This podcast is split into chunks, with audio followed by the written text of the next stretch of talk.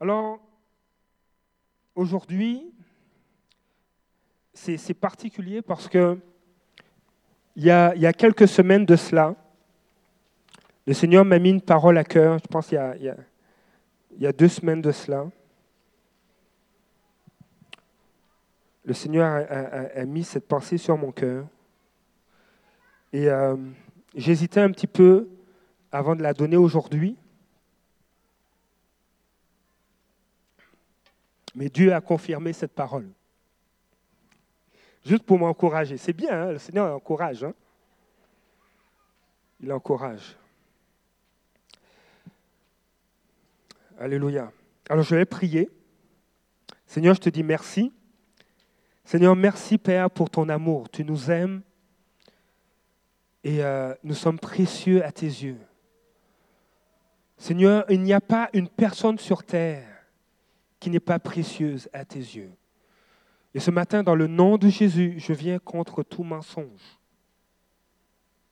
Je viens contre toute parole de mort qui ont été déclarées, prononcées sur la vie de tes enfants.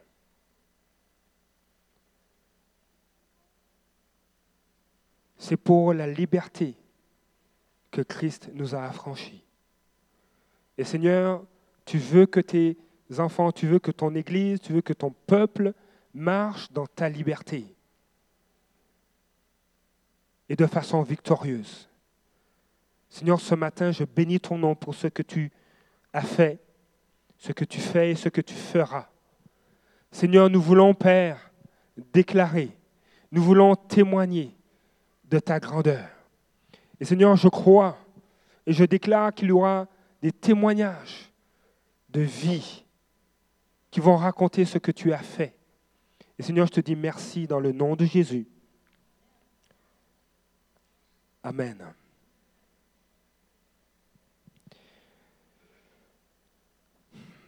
Avant d'aller dans, le passage que Dieu a mis sur mon cœur, j'aimerais prendre le temps de parler à l'Église.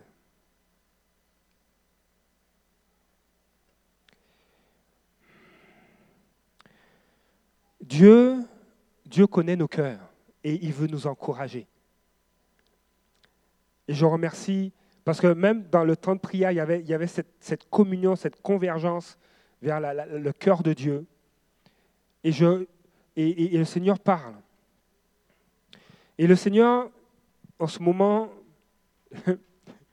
il, est en train de faire quelque chose dans mon cœur qui n'est pas agréable, mais qui est nécessaire, qui est salutaire. Dieu est en train de, de, me dire, mais je veux que tu sois encore plus mis à part.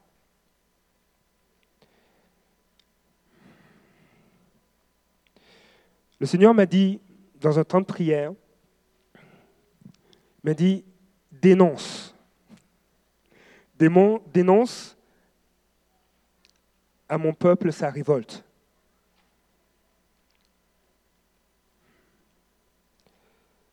Dieu, me pousse à, partager cela, c'est parce qu'il nous aime. Et, il lance un avertissement. Vous savez, je regardais dans le dictionnaire un mot en particulier qui est le mot orgueil. Et, euh, des fois, c'est bien de connaître la définition parce que je dis, mais dernièrement, je lisais un livre et puis, l'auteur, c'est Randy Clark. à un moment donné, il, euh, euh, il, fait, il, fait, une réunion et euh, vers la fin de son message, il, fait un appel et il y, a, deux dames qui rentrent dans la salle. Et quand une des dames rentre dans cette salle, Randy Clark va dire, tes genoux sont guéris. Et cette femme, lorsqu'elle rentrait, une des dames, lorsqu'elle rentrait, c'était une femme qui avait des problèmes au niveau de ses genoux. et euh, c'était, assez grave qu'on ne pouvait même plus l'opérer. Il n'y avait pas de, euh, d'analgésie, il n'y avait pas d'antidouleur suffisant pour retirer la douleur. Et dès qu'elle est rentrée dans la salle, dès qu'elle a franchi la porte, Wendy Clark a déclaré Tes genoux sont guéris. Et, ça l'a interpellée parce qu'elle savait que c'était pour elle. Et puis il y a eu un appel et il y a des gens qui ont prié pour, pour elle, mais ils n'ont pas prié pour ses genoux. Ils n'ont pas prié pour ses genoux. Mais Dieu leur a montré qu'elle avait des problèmes cardiaques. Et effectivement, elle avait des problèmes cardiaques. Ils ont prié pour elle. Et elle a senti une chaleur et, euh, elle a été guérie. Et là, Randy Clark répète la même chose. Aujourd'hui, tes genoux sont guéris. Et là, l'autre dame qui accompagnait cette femme qui souffrait des genoux, elle a dit, mais viens, on va aller en avant. Et, et elles se sont approchées en avant. Et Randy Clark est descendu.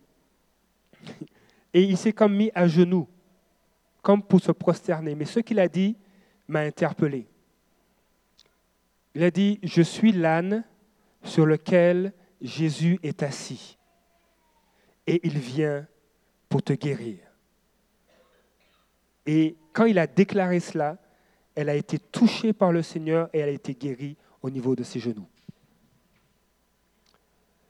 Et quand j'ai lu ça, ça m'a un petit peu dérangé parce que j'ai reçu la même parole. Le Seigneur a dit, Bruno, il est l'âne sur lequel le Seigneur va s'asseoir. Et il s'est allé chercher un peu une partie de moi qui est orgueilleuse. J'ai dit, ah, moi, un âne, c'est pas le fun.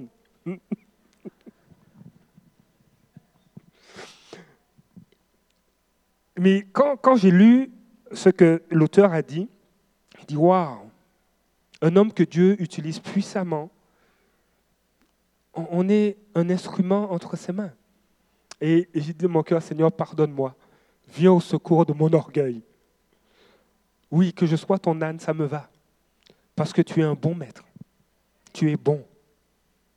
Et là, ça confronte. Ah, tu sais, est-ce que Dieu va... Non, Dieu ne nous maltraite pas. Donc en même temps, ça a confronté mon orgueil, mais ça a fait un travail de guérison. Dieu est bon. Le mot orgueil peut être défini par ceci, estime exagérée. Amour excessif de soi qui fait que l'on est persuadé de sa propre excellence, que l'on se juge supérieur aux autres. Et le meilleur terrain pour évaluer s'il y a de l'orgueil dans notre cœur, c'est dans le foyer. Des fois, mon épouse me dit, Bruno, tu as de l'orgueil. Je dis, mais comment ça? Il dit, oui. Tu que tu ne veux pas que Dieu dise de toi que tu, es un âne sur lequel il se... Vous savez, je pense que c'est dans Marc, Jésus a dit à ses disciples, allez chercher à tel endroit l'ânesse et il y a un anon, le, petit de l'âne, et prenez-le. Et si le maître, si le propriétaire, vous dit qu'est-ce que vous faites, vous répondez, le maître en a besoin. Et c'est ce passage-là qui m'a été donné. Le maître en a besoin. Alléluia. Alors des fois, on, peut avoir ce sentiment d'estime exagérée. Et des fois, ça peut même nous amener à se juger supérieur aux autres et même des fois se sentir supérieur à Dieu. Ah non, Seigneur, je ne vais pas faire. Hein. Non, non, non, ça, ce n'est pas à mon niveau, ça. Je ne fais pas. Ça ne me tente pas. Et ce matin, le Seigneur nous avertit de nous tenir loin de l'orgueil, surtout de l'orgueil spirituel. De se tenir loin de cela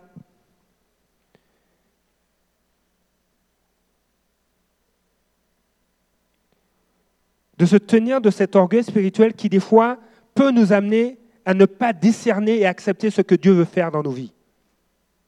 Des fois, le Seigneur veut nous redresser. Des fois, le Seigneur veut nous corriger. Et quand, on parle de correction, Dieu me corriger, non, non. Non, moi, je n'ai pas besoin de correction. Je n'ai pas besoin de ça, moi. Les enfants ont besoin d'être corrigés, redressés, repris, mais pas moi. Et, le Seigneur veut nous avertir face à cette attitude-là.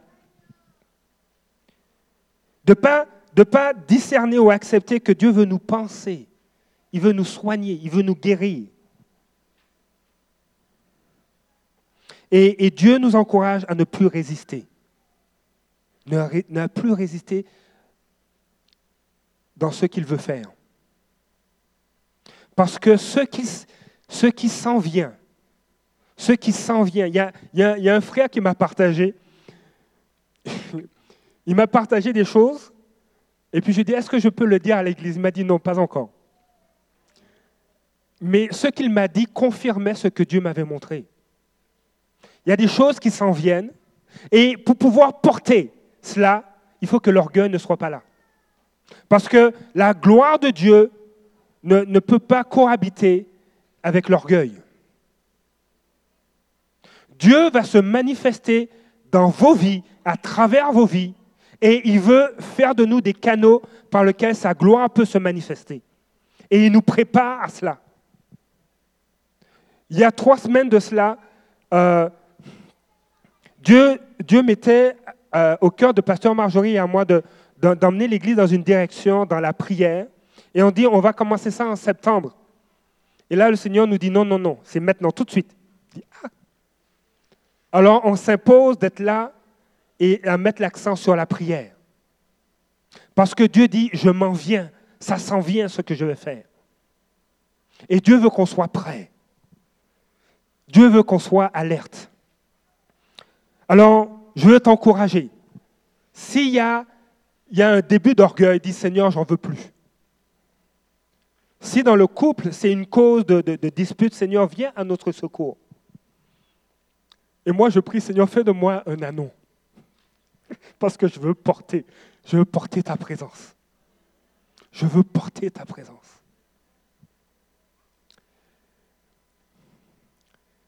Alors voilà ce que je voulais vous partager. C'est pas trop dur, c'est relax. Hein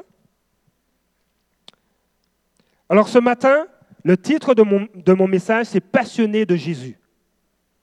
Nous sommes, et, nous côtoyons des personnes, et même nous sommes des fois passionnés par différentes activités, par euh, euh, différents types de sports. Euh, des fois, il y, en a, pendant l'été, on peut être passionné du hamac. Hein. Moi, j'aime bien, j'aime bien l'athlétisme. Alors, j'ai regardé hier la finale de sprint du championnat du monde d'athlétisme et j'ai versé une petite larme de crocodile parce que Usain Bolt n'a pas gagné. Mais on peut avoir différentes passions. On peut être passionné de musique, passionné de, de, cinéma, de film, passionné du tricot. Je connais des, jeunes filles qui tricotent. Je dis, waouh! Il y a, y a différentes passions. Et euh, le Seigneur veut qu'on soit passionné de lui.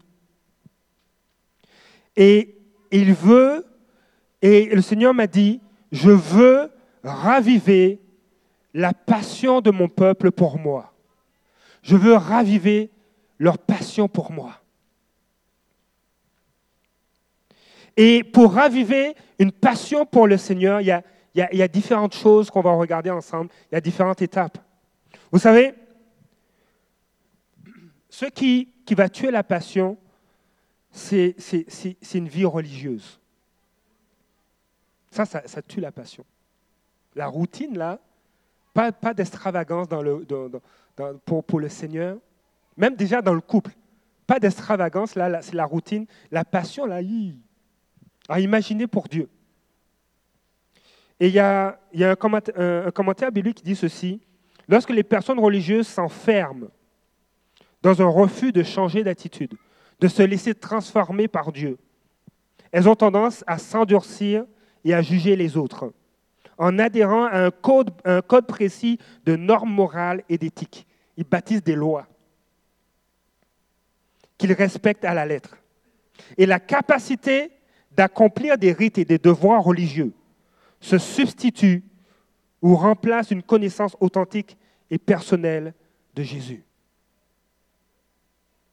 Le Seigneur veut raviver notre passion pour lui. Il veut nous embraser pour qu'on soit des communicateurs de sa présence les Lévites étaient des porteurs de la présence de Dieu. Et la parole de Dieu nous dit qu'il a fait de nous un sacerdoce royal. Ça signifie que chacun de nous sommes des porteurs de sa présence. Et il ne faut pas que ce soit... C'est comme si tu portes un feu, mais le feu est en train de s'éteindre. Dieu veut qu'on puisse porter un brasier, qu'on soit enflammé, embrasé pour lui. Et je vais vous partager quelques témoignages juste pour commencer à activer notre foi, à nous donner le goût de plus de la présence de Dieu. Je vais vous, partager le témoignage du docteur Denise Mesberg. Elle, euh, euh, fait un ministère euh, auprès des, Russes. Et elle va dire ceci. Elle se trouvait, elle, s'est trouvée dans un voyage missionnaire en Russie. Dieu a mis un appel sur sa vie pour rejoindre la, Russie. Et, et, à un moment donné, elle, participe à un voyage missionnaire et elle préparait un festival de musique euh, euh, de musique chrétienne où pendant quatre jours, ils partageaient l'évangile. Et, comment elle fonctionnait C'est qu'elle elle arrivait euh, au moins un mois à l'avance et elle ciblait les, intercesseurs de la ville. Donc elle allait voir les églises et puis elle réunissait tous les intercesseurs de la ville. Et pendant un mois comme ça, elle priait. Et elle va dire ceci. Je me souviens d'un jeune homme à Berdans. Il était avec sa mère dans une foule de milliers de personnes. Donc ça, c'était pendant le festival. Il n'avait jamais parlé de sa vie parce qu'il était touché par un stade assez fort de trisomie 21. J'ai reçu une parole de connaissance et pour la mettre en pratique, j'ai prié avec sa mère. Nous avons prié pour la guérison de son fils dans le nom puissant de Jésus-Christ. J'ai vu les traces de la maladie disparaître de son visage comme un masque que l'on décolle. Il a ensuite commencé à parler pour la première fois et a dit en russe, Da, da, ça signifie oui, oui quand je lui ai demandé s'il savait combien Dieu l'aimait. C'était incroyable. À, à, Krasniark, j'ai pratiqué hein, le nom de la ville là, à Krasniark, en Sibérie, j'ai rencontré un groupe de 20 femmes environ qui se retrouvaient fidèlement loin dans la forêt pour prier pour le réveil depuis dix ans. Quand elles sont Venu dans la salle de prière que j'avais montée, j'ai pu sentir la présence intense de Dieu. Et dans une vision, j'ai vu les bras de Dieu parcourir la Russie comme pour attirer la nation vers son cœur. J'ai entendu Dieu dire que toute la Russie entendrait l'évangile de Jésus-Christ. Nos réunions étaient remplies de, de visitations manifestes de Dieu et de nombreux miracles de guérison. Dieu a guéri les yeux d'une femme aveugle et une de ses oreilles qui était totalement sourde. Pendant ce festival, il y a eu environ 8000 décisions prises pour le salut dans le nom de Jésus durant le festival. Et elle va ajouter qu'elle a appris que Hudson Taylor, qui est un missionnaire en Chine, avait prophétisé qu'un réveil allait commencer au centre de la Russie et, le nom et la ville que je n'arrive pas à prononcer se trouve véritablement au centre de la Russie. Il y a une passion. Il y a une passion qui embrase les gens, qui nous embrase, une passion pour la présence de Dieu, pour, pour accomplir sa volonté, pour être encore plus près de lui.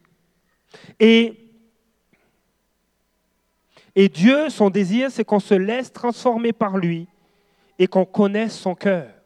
Et je vois combien les, chants, les thèmes, les paroles des chants de ce matin euh, euh, convergeaient vers ce thème.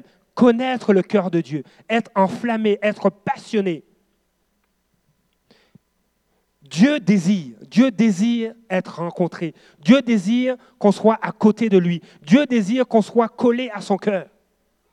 Et il y a des mensonges et je veux vraiment que vous puissiez garder ça à cœur, que Dieu est en train de défaire des mensonges. Dieu n'est pas irrité contre toi. Dieu n'est pas fâché contre toi. Oui, il voit ce que tu vis. Il voit des fois ce qu'on fait. Et il attend qu'on se tourne vers lui, qu'on change d'attitude, qu'on se repente, qu'on dise Seigneur, je te demande pardon, je me tourne vers toi, viens à mon secours. Mais Dieu n'est pas irrité contre nous.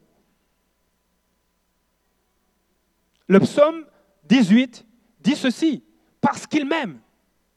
Dieu n'est pas irrité contre nous. Alors des fois, on croit ce mensonge, ah, que Dieu va m'en vouloir.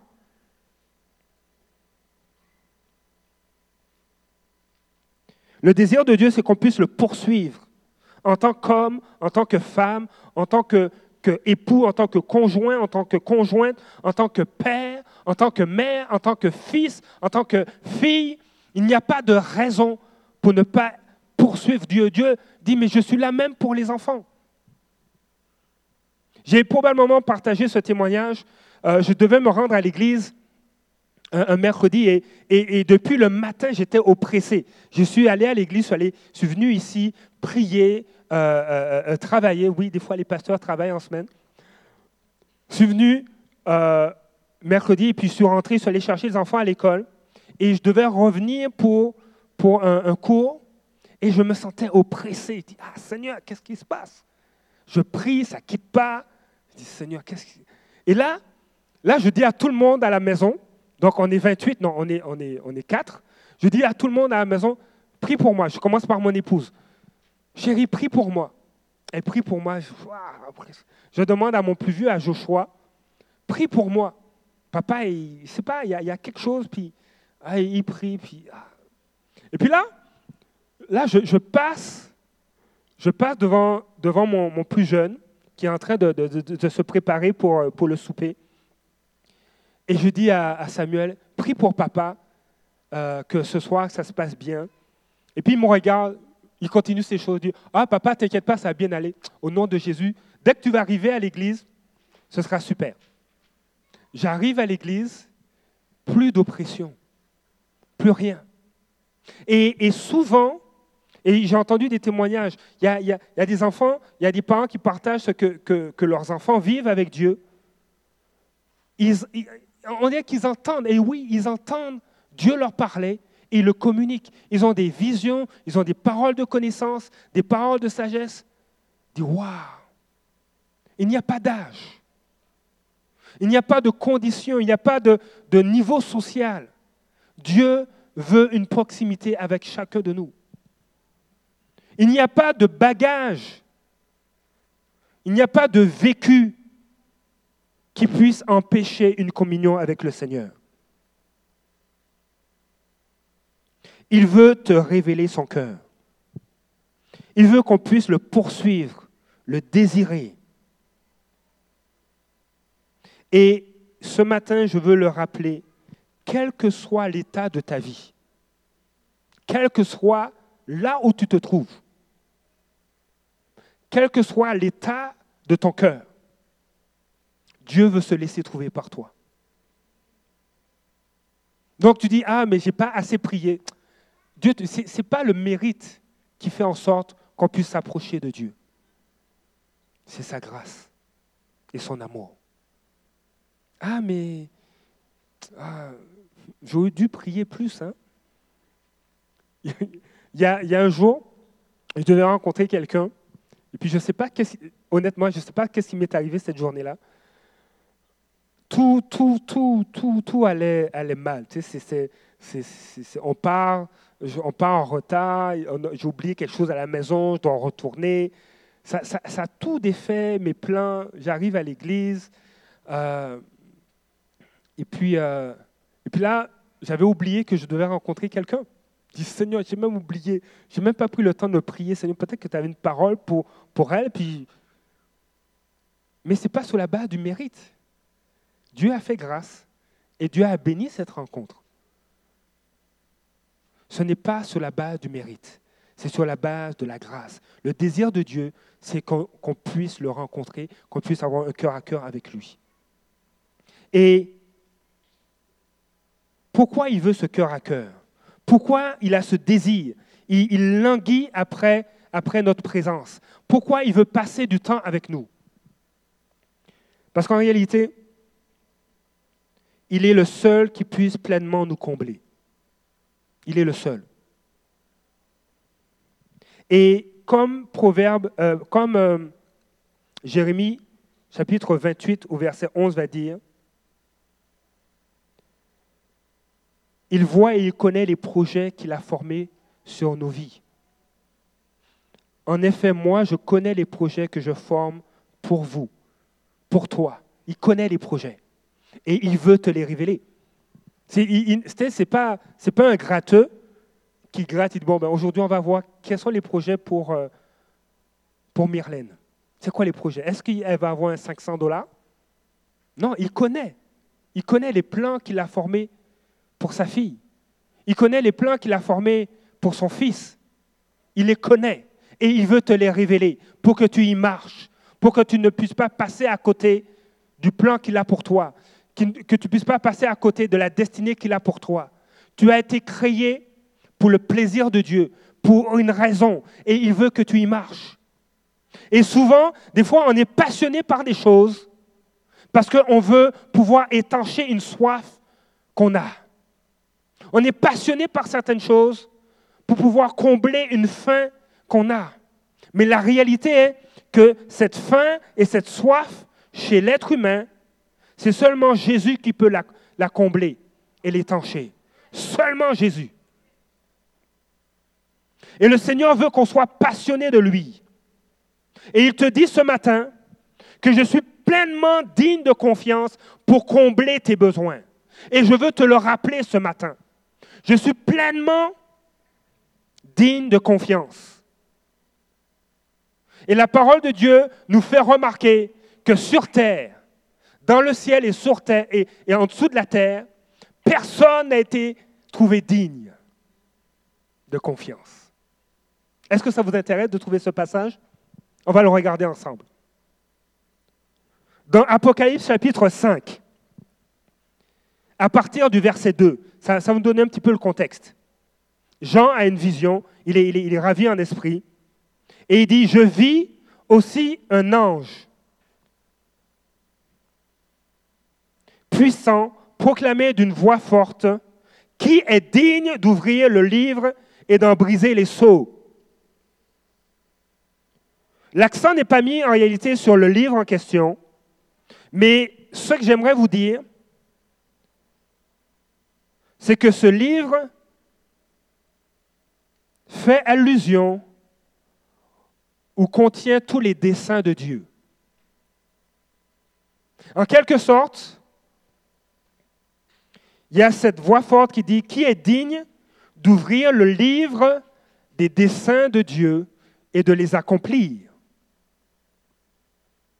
les desseins de Dieu pour ta vie, qui est digne d'en ouvrir les seaux et de les amener à l'existence dans ta vie, qui est digne d'ouvrir le livre et d'en briser les seaux. Verset 3. Mais personne, ni dans le ciel, ni sur la terre, ni sous la terre, ne pouvait ouvrir le livre ni le regarder. Oh my. Je vais répéter le verset. Ça vous va? Verset 3. Mais personne, et tu peux dire à ton voisin, personne, personne, ni dans le ciel, ni sur la terre, ni sous la terre, ne pouvait ouvrir le livre ni le regarder. Qu'est-ce que ça signifie? L'ennemi ne peut même pas regarder la destinée qui est sur ta vie. L'ennemi ne peut même pas en ouvrir le livre et l'amener à accomplissement. Personne, personne, je pense qu'en grec, personne signifie personne. Personne.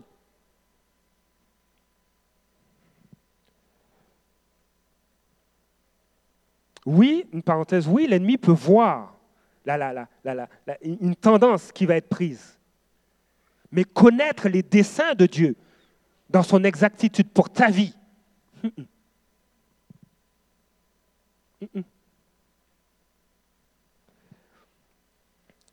Et Jean va dire au verset 4, je pleurais beaucoup parce que personne n'avait été trouvé digne. Et il répète, hein, c'est répété. Ça répète le verset 3. Parce que personne n'avait été trouvé digne d'ouvrir le livre et de le regarder.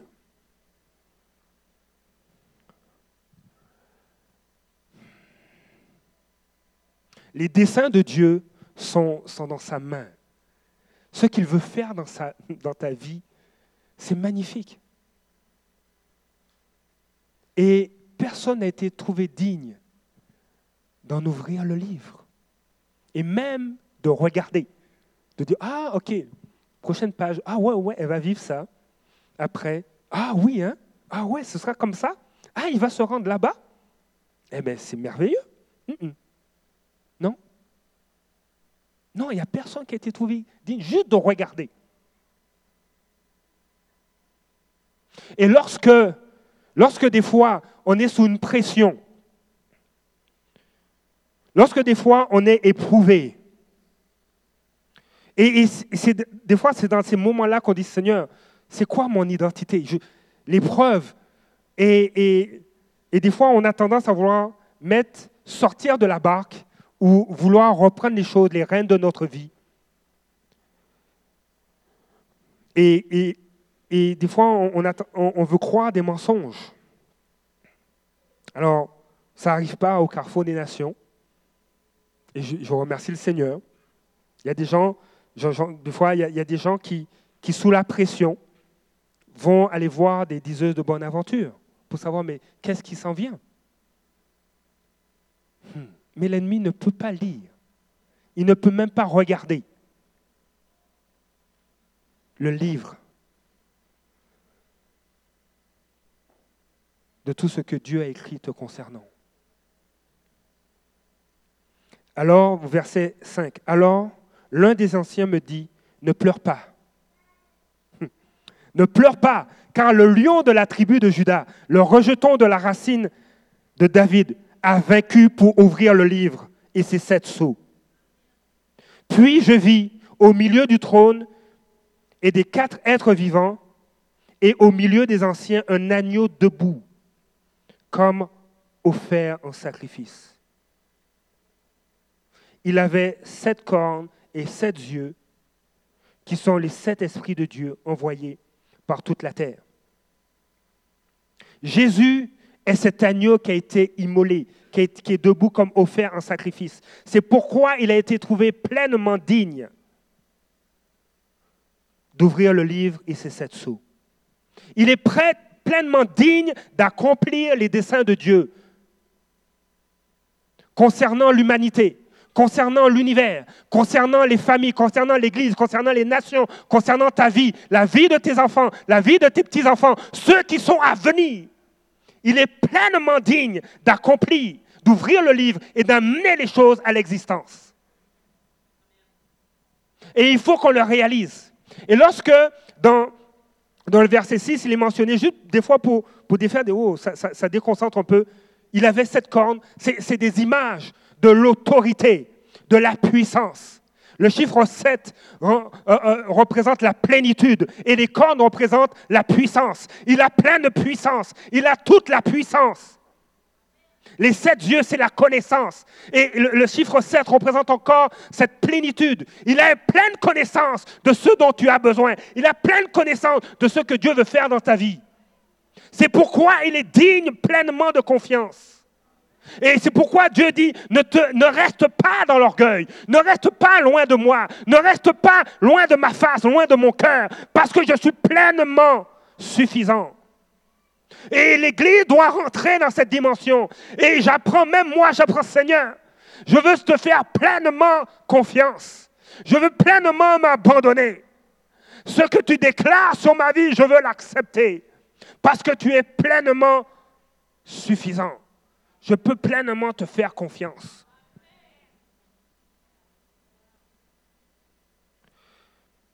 Le verset 7 va dire, il vint prendre le livre de la main droite de celui qui était assis sur le trône. Il est question de l'agneau. Il est question de Jésus. Il est question du, lion de Judas. Quand il prit le livre, les quatre êtres vivants et les vingt-quatre anciens se prosternèrent devant l'agneau. Chacun tenait une harpe et des coupes d'or remplies de parfums, qui sont les prières des saints.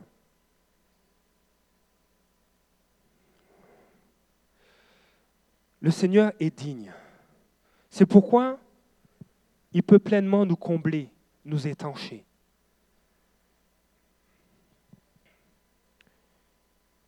Mais aussi, pourquoi Dieu veut qu'on soit passionné, qu'on lui fasse confiance, qu'on soit passionné de lui? Parce que Jésus est volontaire. Jésus n'a pas été poussé à Oh mince, cette gagne, ok, je dois m'en occuper. Hmm. Mais ouais, ça ne me tente pas, mais euh, bon, on, m'y pousse, allez. Bon, ben, on m'a poussé, j'y vais. Non, il a été volontaire, il nous aime. Jean 10. Hmm. Jean 10, versets 17 et 18 vont dire ceci. Le Père même, c'est Jésus qui parle, le Père même, parce que je donne ma vie pour la reprendre ensuite. Verset 18, personne ne me l'enlève, mais je la donne de moi-même. Il la donne pour nous de lui-même. Et il dit, j'ai le pouvoir de la donner. J'ai le pouvoir de la donner et j'ai le pouvoir de la reprendre. Tel est l'ordre que j'ai reçu de mon Père. J'ai le pouvoir de la donner et j'ai le pouvoir de la reprendre. Jésus a le pouvoir de donner sa vie à la croix et il a le pouvoir de reprendre sa vie. La mort ne peut même pas le retenir parce qu'il a eu reçu cet ordre du Père. Il est volontaire. Il a donné sa vie volontairement pour toi. Il est volontaire. Et si, alors qu'on était rebelle, ennemi de Dieu, il a été volontaire, à plus forte raison sera-t-il volontaire aujourd'hui, alors qu'on lui appartient d'agir dans notre vie, d'intervenir, de pourvoir, de nous combler, de nous rassasier. Il a ce désir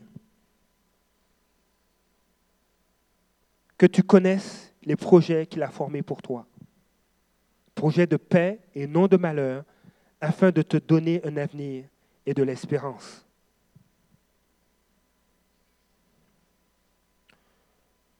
J'en reviens à cette question, pourquoi, pourquoi être passionné de Jésus? Pourquoi se laisser embraser par lui, par son amour? Je vous ai dit parce qu'il est pleinement digne de confiance, parce qu'il est volontaire. Mais le troisième point que je vais vous emmener, c'est parce qu'il est le pain qui donne la vie. Il est ce pain qui donne la vie. Quel que soit là où on est, il est ce pain qui donne la vie.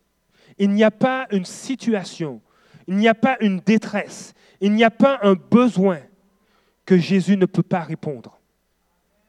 Il n'y en a pas un. Il n'y a pas une maladie qu'il ne peut pas guérir. Parce qu'il est le pain de la vie. Il est le pain qui donne la vie.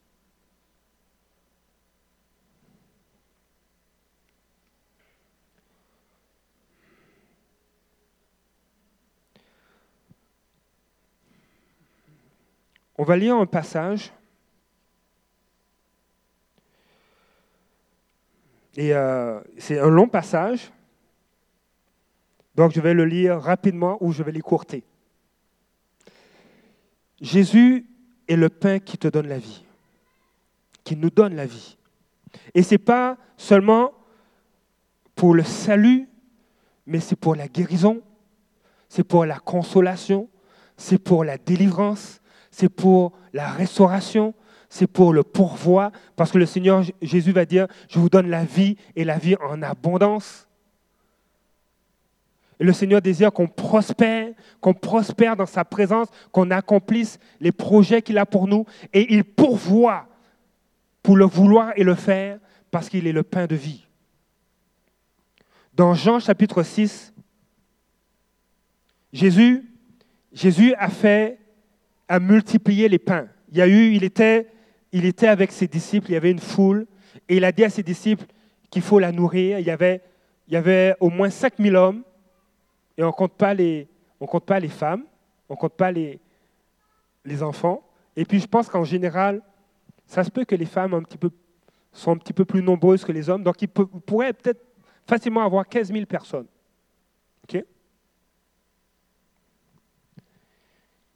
Et il, nourrit, et euh, il y a même un surplus de nourriture. Et là, jusqu'au verset 21, Jésus va, euh, va renvoyer la foule. Ses disciples vont prendre une barque et vont traverser euh, le lac. Et à un moment donné, Jésus marche sur les eaux. Et ses disciples sont effrayés. Il dit, mais c'est qui? Il les rassure, c'est moi. Et quand il met le pied dans la barque, tout de suite, ils sont arrivés à la rive, à l'autre bord.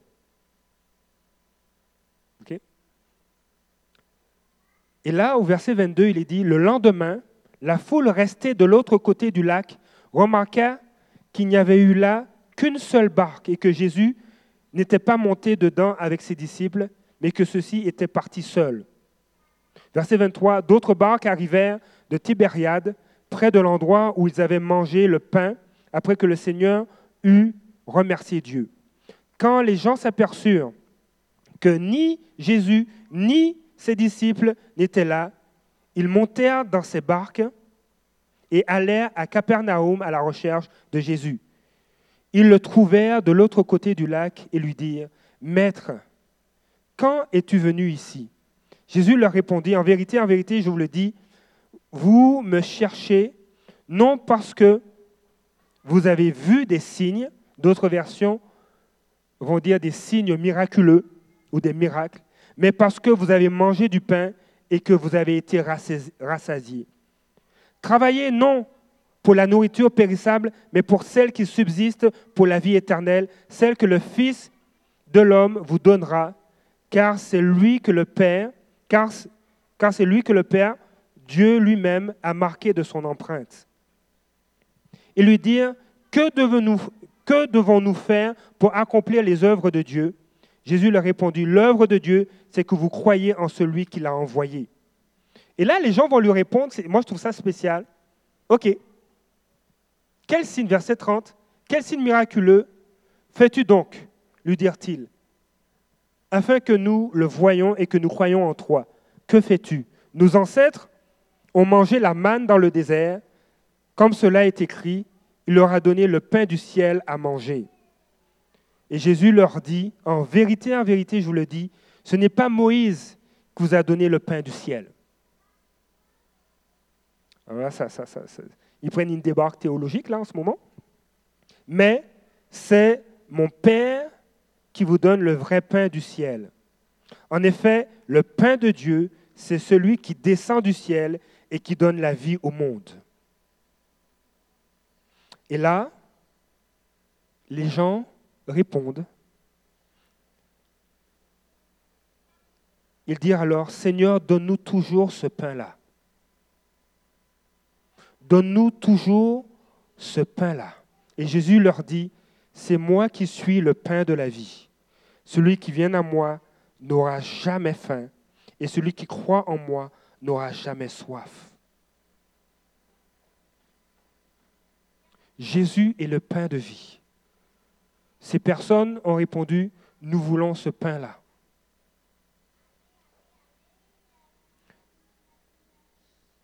Hmm. Pourquoi ils ont posé cette question? Ils ont dit ça, nous voulons ce pain-là. Parce que c'est un pain qui donne la vie. Et non pas comme le monde la donne. Non pas de façon euh, naturelle. Il y a une dimension spirituelle. Quand tu manges de ce pain-là, tu n'as plus faim, tu es rassasié. Quand tu manges de ce pain-là, tu n'as plus soif, tu es désaltéré. Et tu n'as pas besoin d'autres passions pour tâcher d'essayer de combler ta faim et ta soif. Parce que Jésus est le pain de la vie. Et il comble parfaitement. Lorsque tu es dans l'épreuve, de quel pain as-tu besoin C'est le pain de la vie. C'est de Jésus dont tu as besoin. Lorsque tu vis une détresse, lorsque tu vis des combats, qu'est-ce qui va te secourir? Qu'est-ce qui va te soutenir? Vous savez, il y a dans des pays le matin, et probablement au Québec aussi, les gens, les, ouvriers de la construction, ils mangent bien le matin. Parce qu'il faut que ça les soutienne pour tout le travail qu'ils ont à accomplir. Plus tu fais un travail physique, plus il faut t'assurer que tu, tu es de la force. Et souvent, les gens vont bien manger. Et dans la vie, le pain dont nous avons besoin pour nous soutenir convenablement, c'est le pain de la vie, c'est Jésus-Christ. Et Dieu veut qu'on soit passionné de lui, afin que face à l'épreuve, nous soyons trouvés fermes, prêts à affronter l'épreuve et à vaincre, à passer à travers et donner gloire au Seigneur. Lorsqu'on fait face,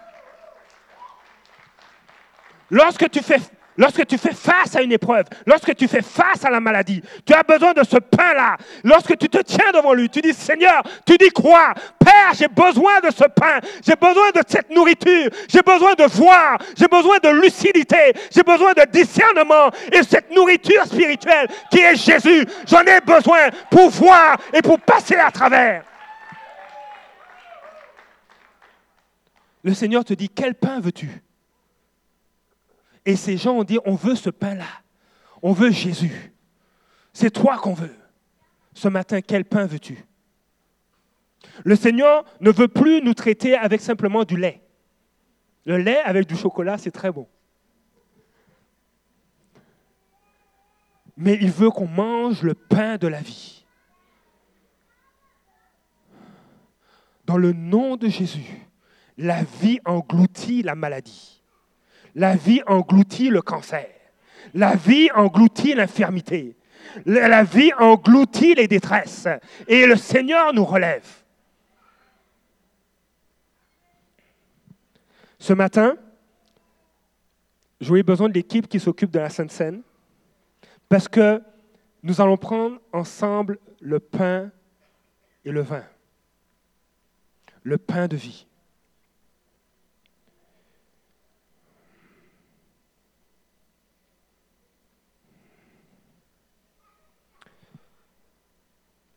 Ils ont dit, Seigneur, donne-nous toujours ce pain-là. Ce matin, demain, est-ce que tu vas dire au Seigneur, donne-nous toujours ce pain-là? Hmm. Celui qui vient à moi, je vous dis, hein, euh, quand j'étais plus jeune, quand j'étais étudiant, il y avait des moments, euh, euh, bon, j'ai pas d'excuses, mais c'était le contexte. Euh, je, venais d'arriver au Québec. J'étais jeune, j'étais beau, j'avais des cheveux sur la tête ici. Et, euh, donc j'allais à l'université. Et là, c'était. J'avais un professeur, c'était un Américain. Je ne parlais pas anglais, lui, il ne parlait pas français. Et puis, donc, il était entre les deux. OK?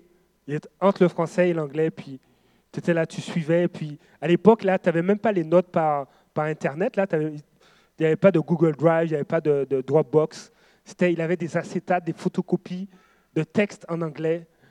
Et puis là, il y avait plein de cours comme ça, c'était difficile. Et il y avait des moments, j'étais découragé. Je dis, Mike, qu'est-ce que je fais au Québec? Je n'ai même pas encore goûté au froid là que déjà j'ai envie de rentrer chez moi. Et là, j'avais cette tendance à vouloir trouver un pain pour me soutenir.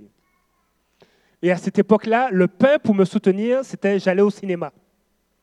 Je filais pas, j'allais voir un film. Alors pendant deux heures, c'est comme si je, débranchais, et puis quand le film est fini, je rebranchais. Mais j'étais dans la même situation. Pareil. Dis, maille. Et le Seigneur a commencé à me parler. Il m'a dit, quel pain veux-tu? Mais il n'a pas utilisé ce terme-là, mais il m'a dit, regarde, en bout de ligne, tu reviens à la case départ, mais tu as perdu du temps. Et là, le Seigneur a fait, il y, a, eu comme une, transformation. Il y a eu... je pense que Dieu a dû, dû, même prendre ses deux pieds et dire, on va arracher ce pain-là de ta bouche, puis moi, je vais te donner un autre pain. C'est, ah, Seigneur, viens à mon secours. c'était dur à, arracher cette, cette, tendance-là. Jusqu'à ce que je réalise que, Seigneur, je, goûte à ta présence et il n'y a pas de meilleur pain. Il n'y a pas de meilleur endroit où je puisse être.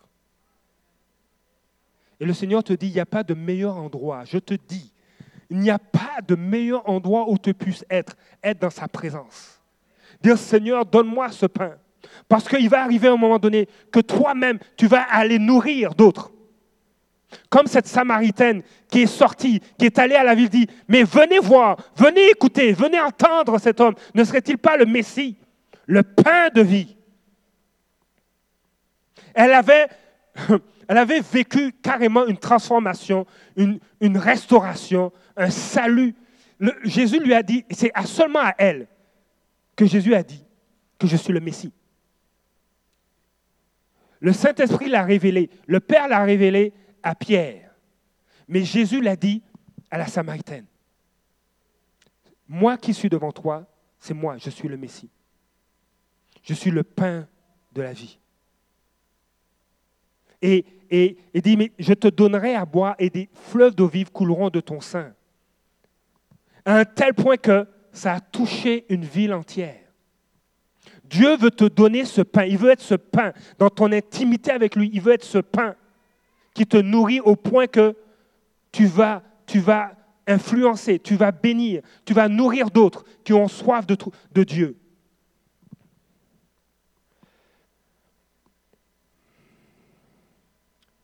Et, j'aime bien quand, quand, il est question en grec de, de vie, c'est le mot, c'est le mot Jonathan, c'est quoi? Vie en grec.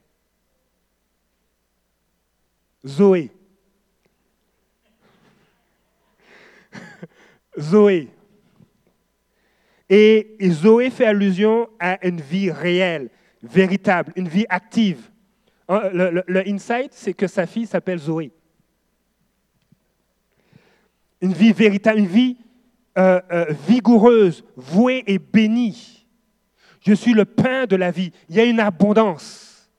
Ne crois plus le mensonge qu'en Christ, il n'y a pas d'abondance, il n'y a pas de vigueur, il n'y a pas de bénédiction. Dieu veut te bénir. Viens. Viens et mange. Viens.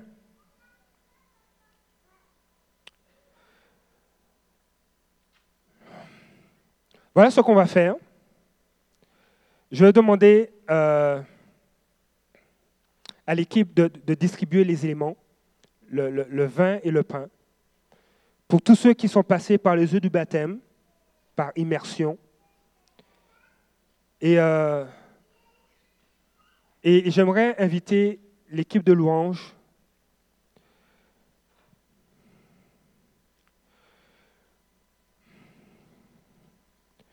Vous savez, des fois on se dit, mais Seigneur, dans l'épreuve, je suis je suis une maman, je suis un père, j'ai trois enfants, j'ai quatre enfants, j'ai deux emplois. Seigneur, comment? Comment? Comment aller et, manger le pain de vie? Comment faire, Seigneur? Je ne sais pas si vous êtes déjà posé la question, mais euh, il y a des moments dans ma vie, je me dis, Seigneur, comment faire? Et euh, Et je vais vous lire une histoire. Et puis, oui, je vais vous lire une histoire. Et ensuite, je vais vous passer une vidéo. Donc, je fais signe au multimédia. Je vais vous lire l'histoire d'une jeune femme qui s'appelle Teresa. Je vais vous lire une partie de, son histoire, de son témoignage. Parce que quel que soit, dis, dis-toi, quel que soit là où je suis, Dieu veut une intimité avec moi. Et Teresa était euh, une jeune femme chrétienne depuis plusieurs années. Elle avait accepté le Seigneur, euh, elle avait accepté Jésus comme sauveur à l'âge de 14 ans. Mais personne ne lui avait dit que Jésus devait être le Seigneur de sa vie. Et elle va dire, mon expérience chrétienne n'était pas, n'était pas un grand succès ni très puissante. Et je n'avais jamais développé une relation profonde et intime avec Dieu. C'est pourquoi j'ai fini par stagner, voire reculer spirituellement pendant quatre ou cinq années à l'approche de la trentaine. Peu après que je me sois marié, j'ai commencé à avoir soif de Dieu. Mais j'avais peur qu'il ne veuille plus de moi. J'avais peur que Dieu me frappe à mort lorsque j'entrerai dans une église. Mais il ne l'a pas fait. J'ai commencé à lire ma Bible. Donc j'avais soif. Puis après, j'ai commencé à lire ma Bible à nouveau. Et je remarquais que ce que je voyais à l'église et ce que je lisais dans le livre des actes ne, ne se ressemblaient pas. Dans la Bible, les gens étaient guéris, libérés d'oppression démoniaque, même Dieu leur parlait, mais je ne voyais rien de cela dans ma propre Église et dans ma propre vie. Et là, après, le Seigneur a commencé à lui parler. Il m'a dit que si je voulais revenir à lui, cela devait se faire selon ses termes, ses règles, à lui, cette fois-ci. Je, lui ai répondu, Seigneur, je n'ai aucune idée de la façon dont il faut s'y prendre. Mais tu m'enseigneras et je suis prête à essayer. Cela a été un tournant dans ma foi. J'ai commencé à voir la victoire de Dieu dans de nombreux domaines de ma vie et à, et à entendre sa voix clairement. Mes temps de prière et de culte personnel sont devenus vivants.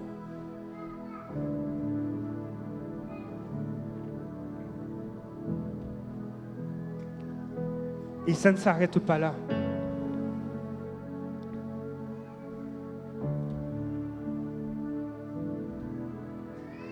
Elle a commencé à avoir une réelle soif de Dieu et à vouloir le servir d'une manière ou d'une autre. Et elle est allée s'inscrire à l'école biblique. Et elle s'est mise à rêver qu'elle se consacrait à plein temps dans le ministère pour Dieu mais elle ne pensait pas que ça, pourrait arriver un jour. Et ce que je veux vous lire, je ne veux pas tout lire la concernant. Mais Dieu s'est mise, il y a eu, il y a eu une communion qui a pris place, une soif qui s'est développée. Elle a commencé à manger le pain de vie. Elle se nourrissait de la présence de Dieu à un tel point que Dieu ranimait des rêves. Il y a une autre personne qui, raconte euh, euh, qu'en euh, première année, Dieu a commencé à lui montrer des songes et des visions de ce que cette de ce qu'elle allait faire plus tard, de ce que Dieu allait accomplir. Il n'y a pas d'âge. Il n'y a pas d'âge. Les enfants reçoivent, Dieu leur parle. Les aînés, tu as 92 ans ou 99 ans et tu t'en viens à 112 ans bientôt. Dieu te parle. Ça ne le dérange pas.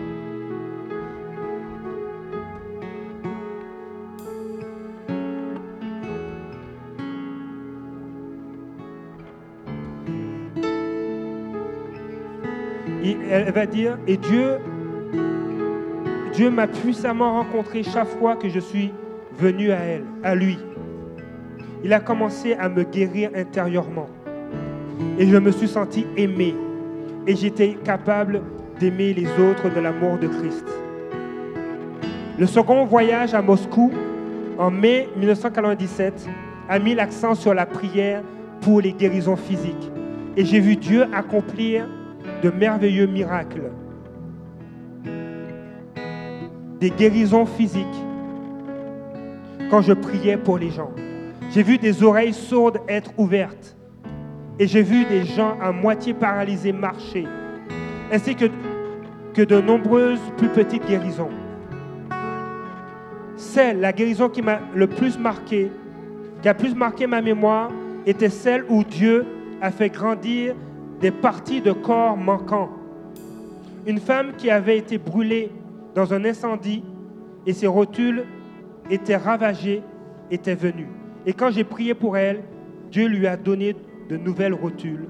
La chose que j'ai retenue de ce second voyage est que Dieu guérira vraiment les malades à travers moi.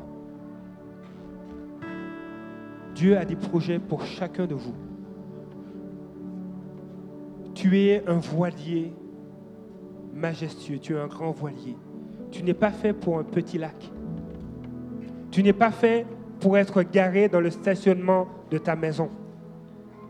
Tu n'es pas fait pour rester à la marina.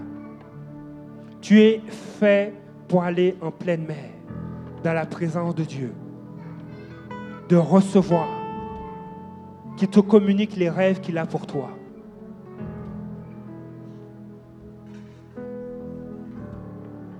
Ce matin, je veux te rappeler que Jésus est le pain de la vie.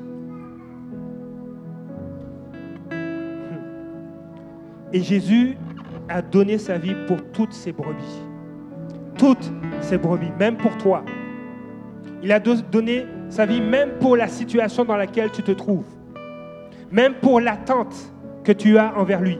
Même pour cette situation que tu mets devant lui. Il a donné sa vie pour ça. Jésus va dire, hmm, oh. Jésus veut rassembler toutes ses brebis.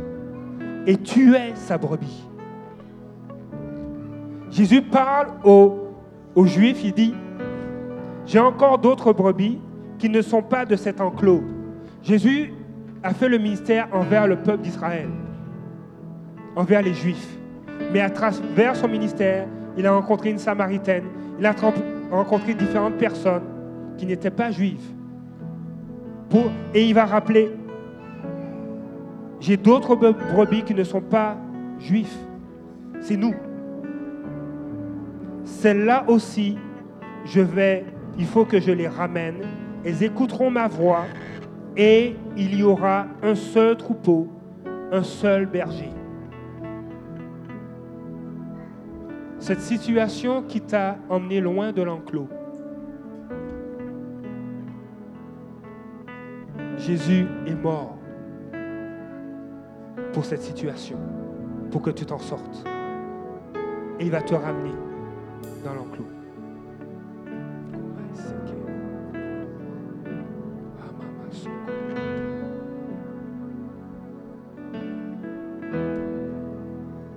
Jésus est le pain de vie.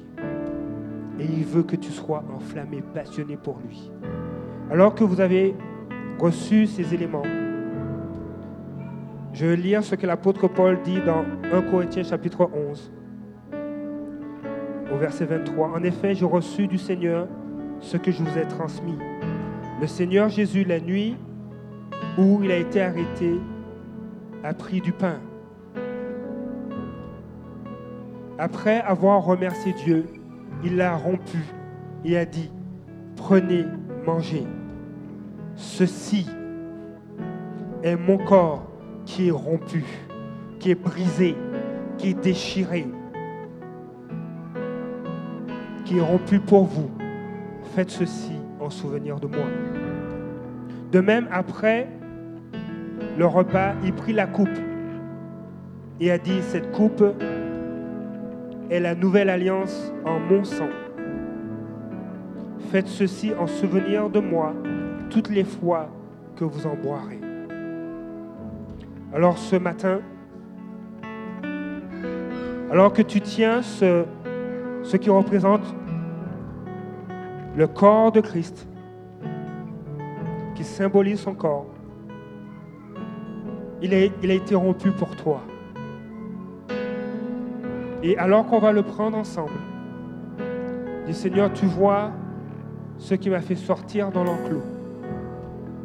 Ramène-moi Ramène-moi dans ta présence. Ranime en moi une soif pour toi, une faim pour toi, parce que tu es le seul qui peut me rassasier. Et maintenant, je vous invite à prendre ce pain.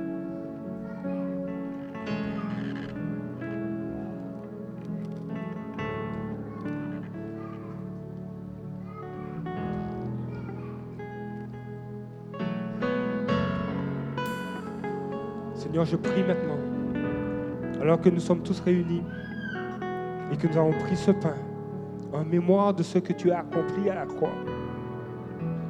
Seigneur, que ça puisse guérir ceux qui sont malades ce matin.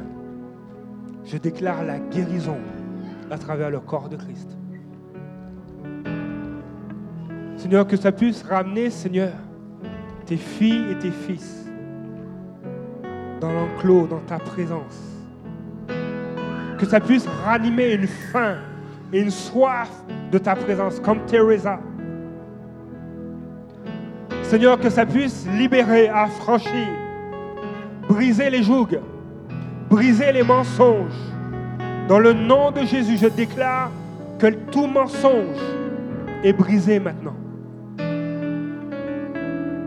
Toute parole de haine est brisée maintenant dans le nom de Jésus. Toute rébellion, toute blessure est guérie. Toute rébellion est chassée maintenant dans le nom de Jésus.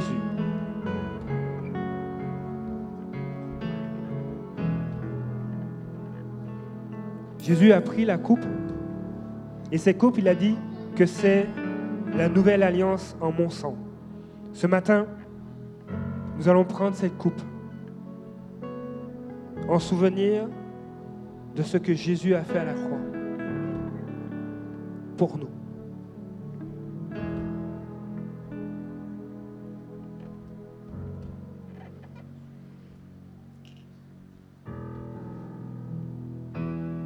L'apôtre Paul va ajouter en effet toutes les fois que vous mangez ce pain ou que vous buvez cette coupe, vous annoncez la mort du Seigneur jusqu'à ce qu'il vienne.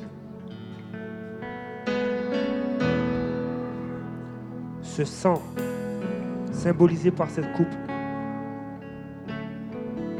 pardonne nos péchés.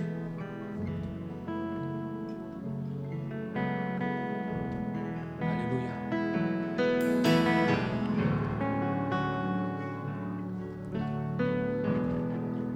Comment, comment être passionné de Jésus? Le Seigneur te dit, il y a une soif qu'il dépose dans ton cœur, qui te pousse dans sa présence. Des fois, on, a, aura toujours des choix à faire. Quelle passion choisir? Choisis la passion de la présence de Jésus. Comment, comment faire pour être passionné, pour connaître son cœur? Comme Teresa disait, il y a une soif qui nous pousse à plonger nos regards dans la Bible. Et plus tu lis, plus tu plonges ton regard, plus c'est ton esprit qui est nourri.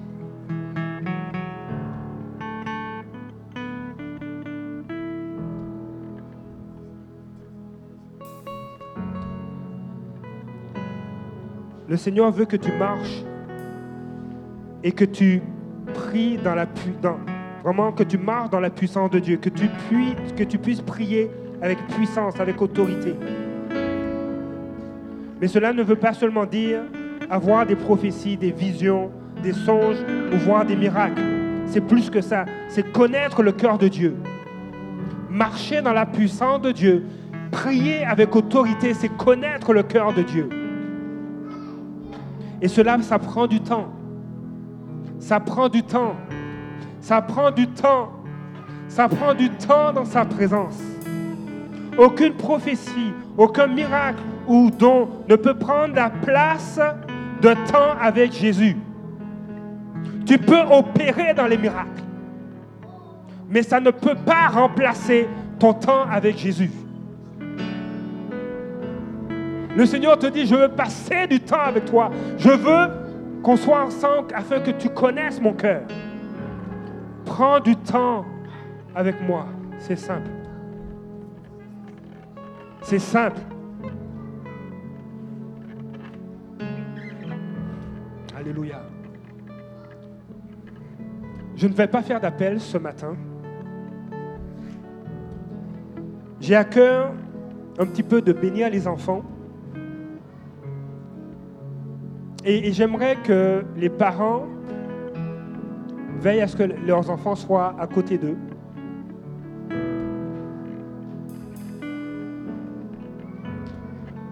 Et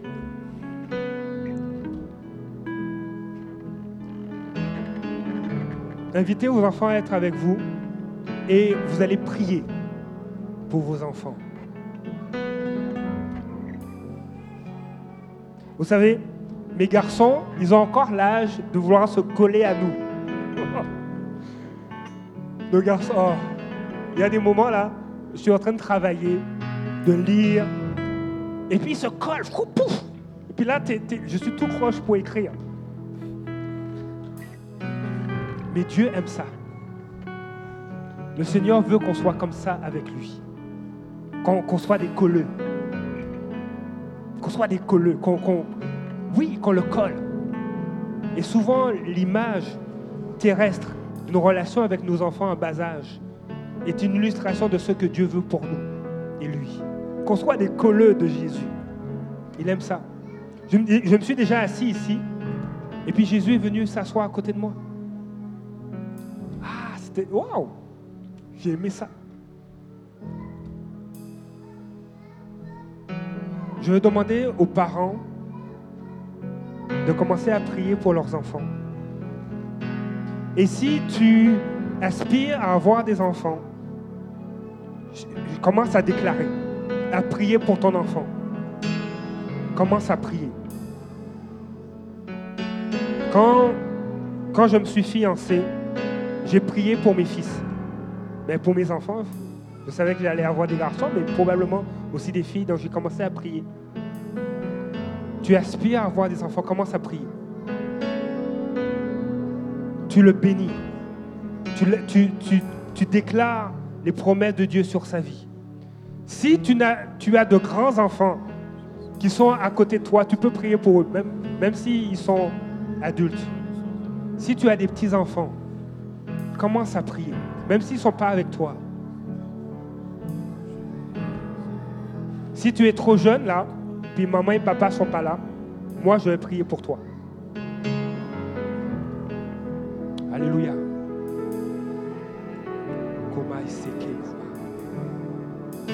Nous voulons bénir. Commence à prier.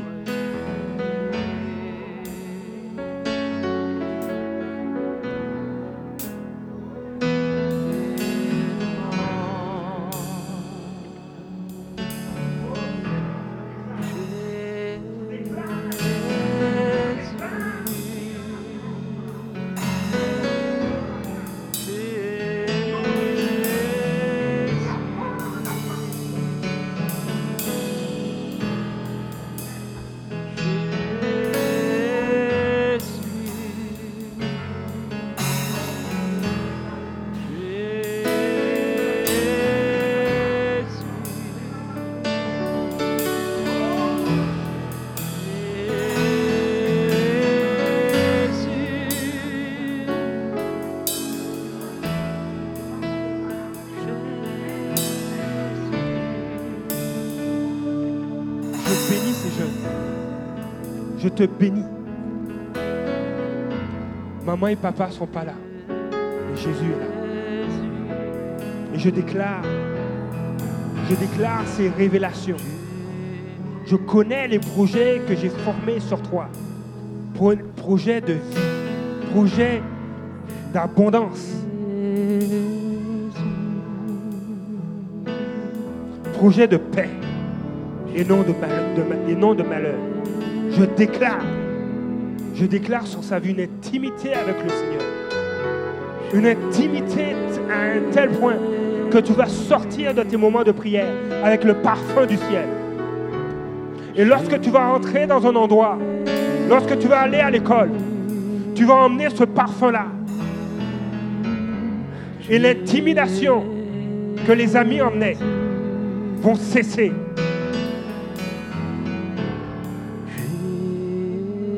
Lorsque tu seras à l'école, le découragement va cesser parce que tu as le parfum du ciel sur ta vie. Oh Seigneur, j'appelle à l'existence. Je bénis l'enfant qui n'est pas encore venu. Je le bénis dans le nom de Jésus. Tu viens, tu viens, et tu viens pour accomplir les projets de Dieu. Et je bénis tes, tes parents dans le nom de Jésus. J'appelle la vie. Yes. Oh yes. Seigneur, tu fais de ces enfants une génération qui aura un impact, qui va influencer le monde, qui va influencer les nations. Je les bénis maintenant. Ils sont bénis. Tu es béni à l'école, tu es béni dans ta maison, tu es béni avec tes parents, tu es béni dans la cour de chez vous, tu es béni quand tu fais du sport ou de la musique. Seigneur Père, répands tes grâces. Seigneur, ouvre nos yeux, qu'on puisse voir leur destinée, qu'on puisse voir ce que tu veux faire dans leur vie. Maintenant, dans le nom de Jésus. Même l'enfant qui n'est pas encore né, Seigneur, tu donnes des visions aux parents. Au nom de Jésus. Au nom de Jésus. Oh yes, ça. Yes. Au nom de Jésus, la mort ne peut pas résister. La malédiction ne peut pas tenir. Oh, la vie, parce que Jésus est le pain de vie. Yes, sir. Moi,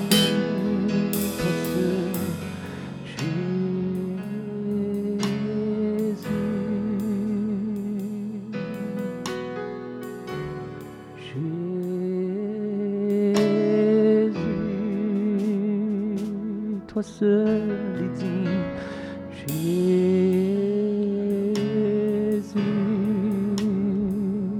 d'être élevé. Jésus, tu sens de mon cœur. Jésus, tu prends soin de moi.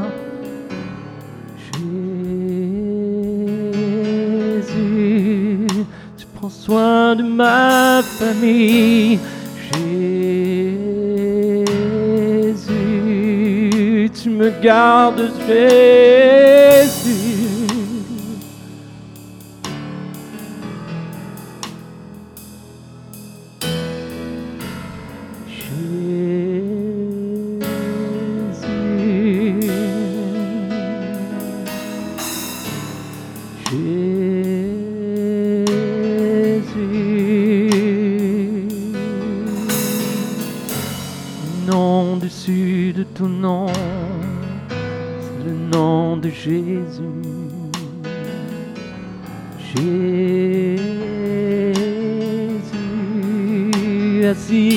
Droite du Père.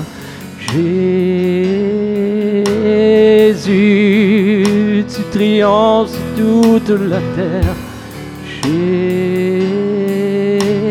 Jésus, tu vois nos cœurs, Seigneur. manifester sa présence. Je vais, je vais conclure par euh, une vidéo euh, qui raconte, au fait, qui résume l'histoire. Je ne sais pas si tu peux mettre peut-être à, à- à 12 secondes, mais essaie de voir si tu peux le faire avant de, le lancer. Ça raconte l'histoire d'un athlète, mais c'est intéressant de voir il y a des gens qui ont vu sa destinée. Et j'utilise cette vidéo comme illustration pour nous dire que Dieu connaît la destinée qu'il a pour toi. Et, et c'est dans son intimité que tu connaîtras ce qu'il veut faire. Dans ta vie, mais aussi à travers ta vie pour d'autres. On va regarder ce, ce- ce court-métrage. Ça dure à peu près 4-5 minutes.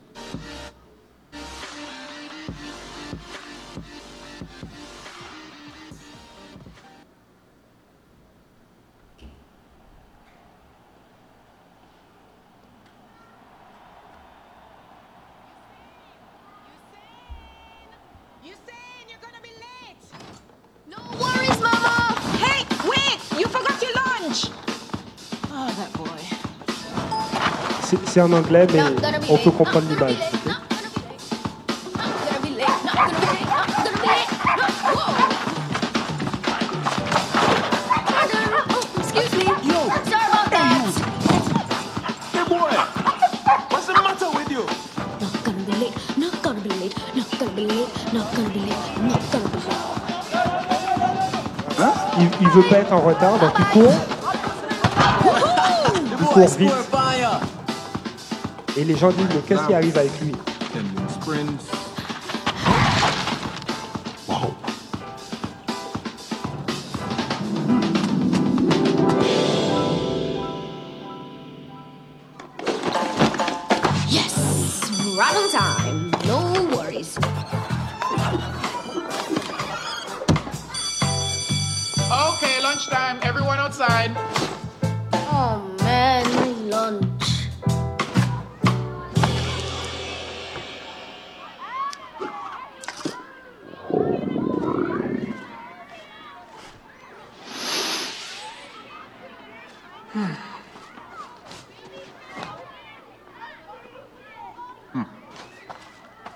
Saying, right?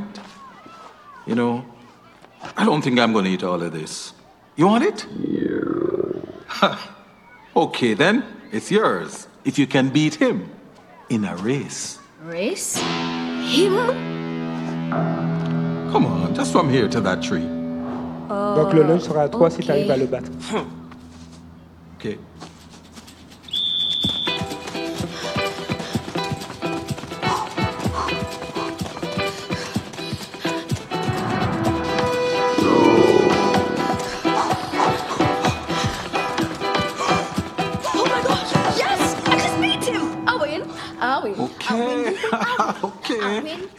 Here's your lunch track star.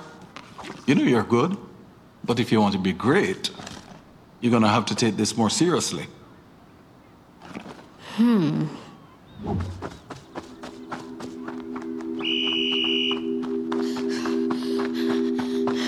Here comes a teenage sensation, Usain Bolt, speeding down the stretch. Oh my God, look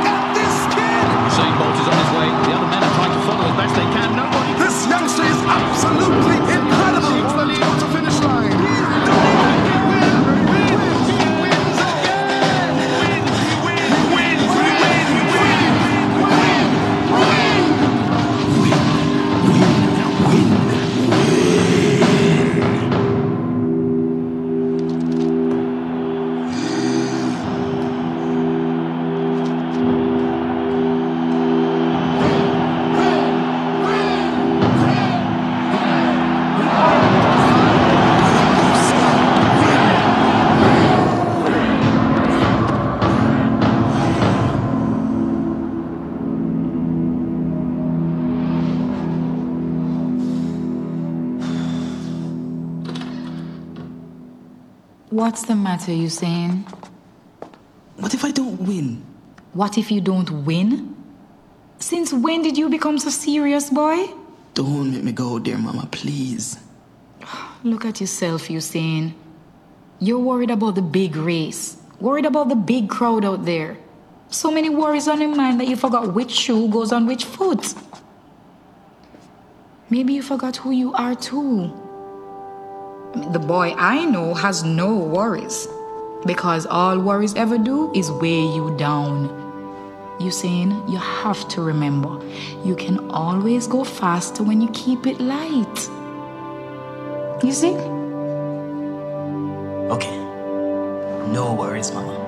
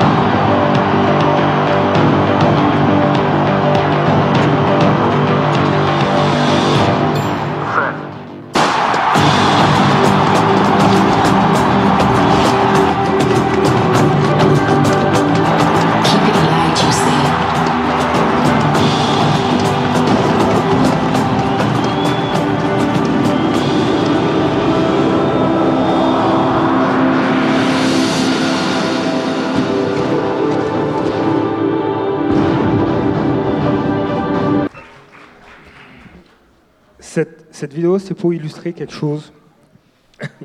c'est pour illustrer. Il y, a, il y a cet entraîneur qui a vu cet enfant et la destinée qu'il pouvait avoir.